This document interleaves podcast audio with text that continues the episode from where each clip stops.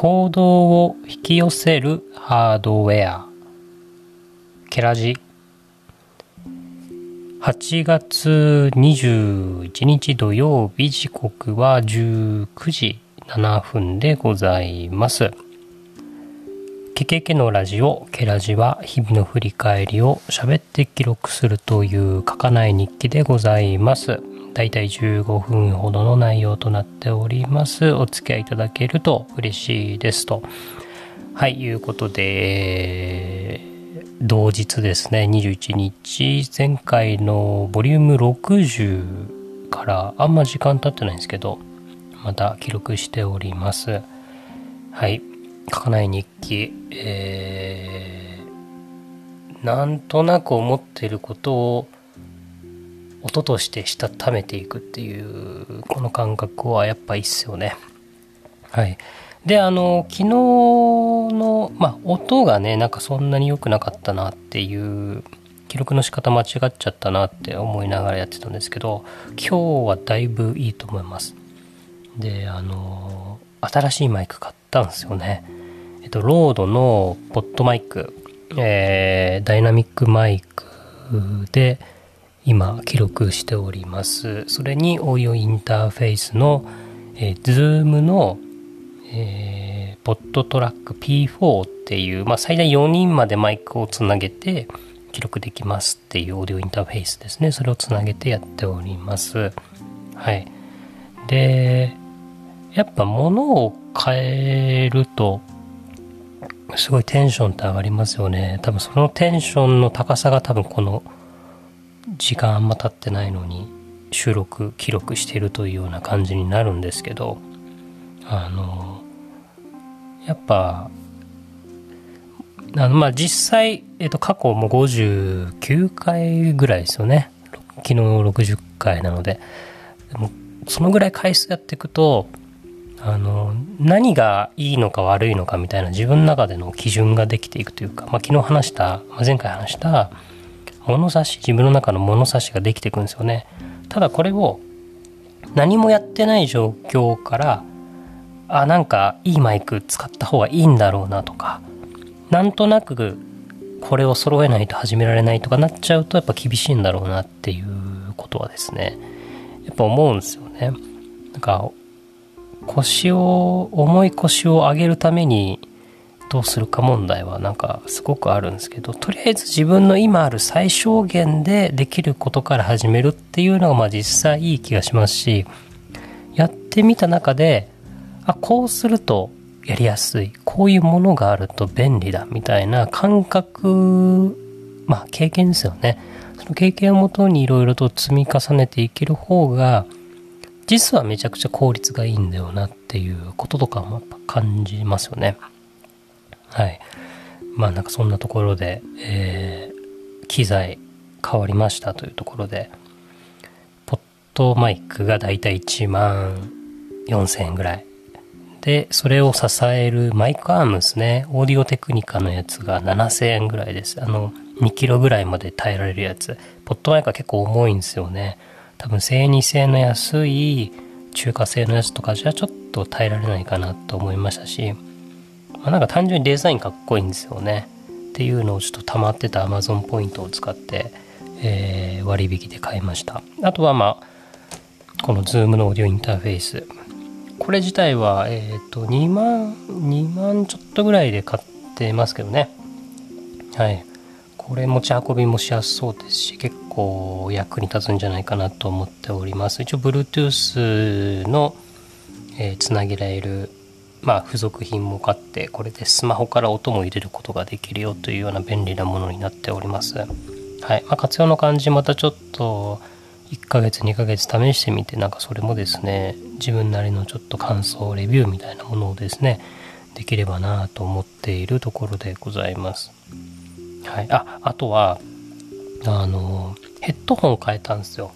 今まで Bluetooth のやつでえー、っとアンカーの基本アンカーファンなのでアンカーのサウンドスリムですねを使ってたんですけどちょっとそれをまあちょっとボロくなってきちゃったっていうのもありますしあのこういったオーディオインターフェースとか記録してるものをモニターモニタリングするっていう意味でヘッドホン欲しいなと思ったんですよ。でヘッドホンもあの Bluetooth でも使えて切り離してリモートでも使えるしあのイヤホンジャックもさせるものってモニタリングのためにイヤホンジャックをさせるものがいいなと思って探してて最初オーディオテクニカだとかなんかいろいろとまた手話ですね。手話のものとかいろいろと欲しいなとか思ったんですけどちょうどいい、えーと、アンカーファンだしちょうどヘッドフォンこれ欲しいなと思ってたものがちょうど Amazon で出ててで購入してそれも今試しております。やっぱ音質ってあんま僕音に対して鈍感なんですけどやっぱこういうのを試してみると音ってやっぱ全然変化あるんですね今までずっとこのイヤホンジャックに、オーディオインターフェースのイヤホンジャックに100均のやつ挿したんですけど、やっぱ音の入り方が全然違うなってびっくりしてます。はい。まあそんなことをですね、えー、だいぶ機材、まあ、環境を揃え直したというところで、改めてまケラジをスタートしていきたいなと思っております。はい。で、あの、最近、まあなんか前の、今だいぶやめちゃいましたけど、だからど怠けてるなと思うんですけど、最近何見た何聞いたみたいな、まあ、コンテンツですよね。の話ちょっとしようかなと思ってまして変化的なもので言うとちょうどこのマイあのヘッドホンを変えたタイミングであ前から登録しようと思ってたサブスクリプションですね。えっと Audible に登録しましたでその Audible 自体はあの、まあ、サービスとしてはえーと、本を、まあ、音で聞くことができるよっていうものですよね。だから読むのは苦手なんだけど耳から入れる分には大丈夫だっていう人にはすごく向いてるサービスでで僕自身活字めちゃくちゃ好きなんですけど本そんななんか読まないとか必要に迫られた時しか読んでないなそれか自分が困った時に、えーと、答え探しかのように本を読むみたいなことをしてるんですけど、えーまあ、音で入れるとどんな感じなのかなっていう、まあ、なんかその体験自体にまず関心があったんですよね。であのちょうど川上未映子さん作家の川上未映子さんが、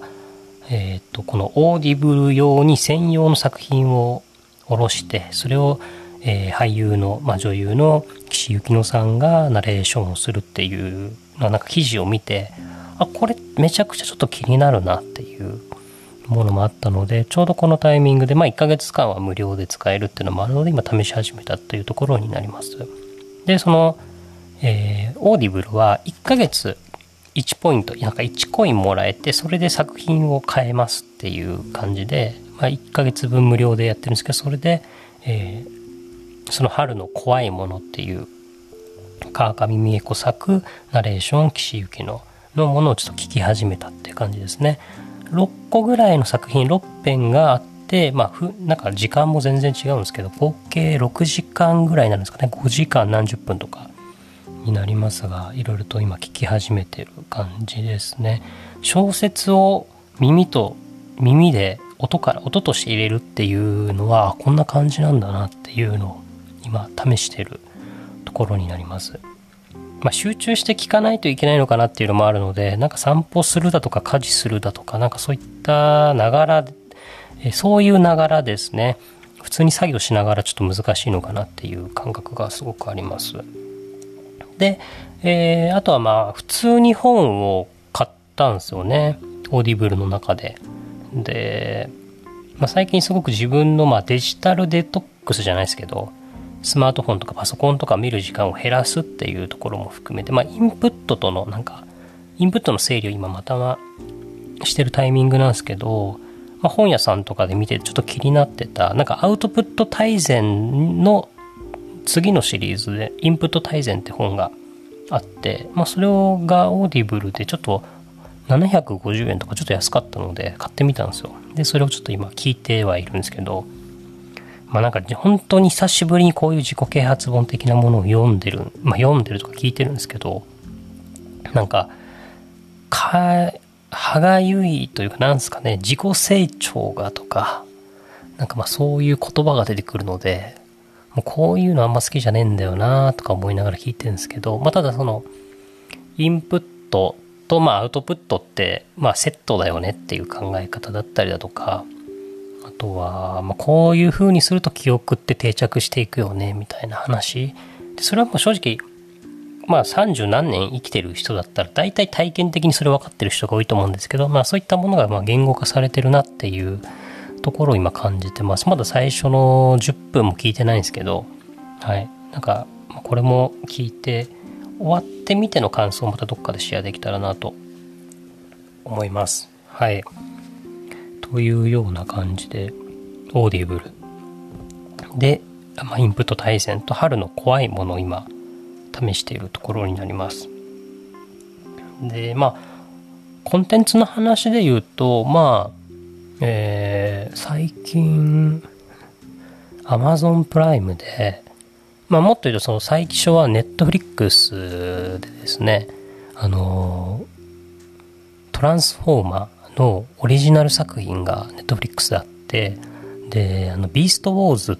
編が出てたんですよね。あのビーストウォーズってあのトランスフォーマー、まあ、いろいろと変形するロボットたちが戦うような作品になってるんですけど僕が一番最初にトランスフォーマー知ったのはビーストウォーズ当時多分小学校12年生ぐらいで地上波テレビでリアルタイムで見てたんですけど、ま、要は恐竜とかそういった生き物にトランスフォーム変身するっていう感じで戦うんですけど当時 3D アニメーションとかのなんか作品も少なかった中でああいう作品があってもうめちゃくちゃインパクトあったんですよね。でやっぱ面白く見てたんですけどまあただなんかテレビ家に1個しかなくてなんか当時まあ兄弟4人なので姉ちゃんが他の番組を見たいってことで交互で見てたからあんまりストーリーも実は分かってないなっていうことをですねそのネットフリの作品見てて思ってそれも6話ぐらいしかなかったので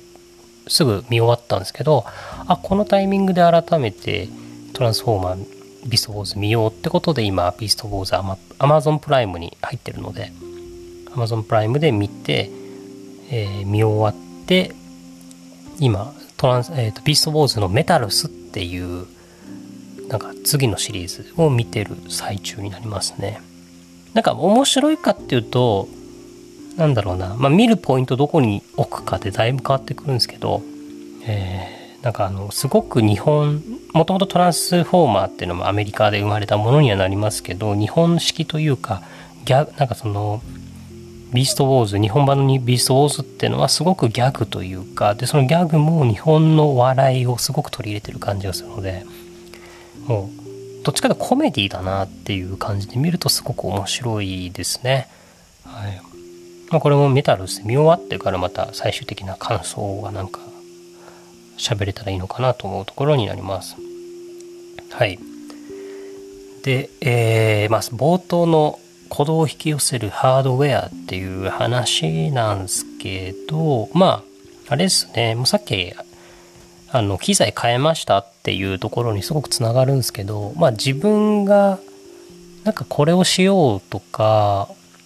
えー、思ってる時になかなか行動が変わらない行動に移せないみたいな時があった時に結構物が助けてくれることって結構ある気がするんですよね。それはあの前回のあの環境まあ自分自身はすぐに変えられない自分の意思では変えられないけど環境、まあ、習慣だったりルーティンとか何かを変えれば環境が変われば自分の何かが変わっていくみたいなことってあるのと同じで物を変えると行動が変わるみたいなこともやっぱあると思うんですよね。なんかそういう機能面での人の手助けになるハードウェアっていうのはめちゃくちゃやっぱいいなって思うんですよね。なんかまあそういうものをやっぱそういうプロダクトをまあ、えー、まあ自分自身すごくいいのをやっぱ選びたいと思うしそういうものをなんか作れたらいいなってやっぱ思うので人の行動を促す何かですよねなんかそういったものをですねなんか見直してみるってすげえ大事だなと思いましたね。なんかスマホってすごく便利なんですけど、どっちかっていうと行動を止めてるハードウェアなんですよね。今の自分にとっては。だからもうちょっと、まあ、 Audible とかを使うってこと多分今、昨日来たあの、新しい Anker のヘッドホンとかは、なんかやっぱ音すげえ大事だなって、新しい行動をなんかルーティンを作ってくれる気もしますし、なんかまあそういうものがいいなって思いますけどあの何て言えばいいんですかね。とりあえずやっぱ今自分が変えれる変えれないものまあいろいろとあると思うんですけど整理してみると意外と物をどうするかで物というか自分の普段目に映る何か自分が手に取れる何かで実は行動だとか、えー、まあ、それのおかげで実は1年後2年後3年後先のことが変わっていくものもある気がするので、まあ、そういう自分を取り巻く環境の見直し、まあ、特に今僕自分でやらなきゃいけないタイミングだと思ってるので、まあ、それを改めてちょっと考えていきたいなと思ったところになります。はい。ちょっと15分過ぎてしまいましたが、今日はこんなところでケラジ終了でございます。またお願いします。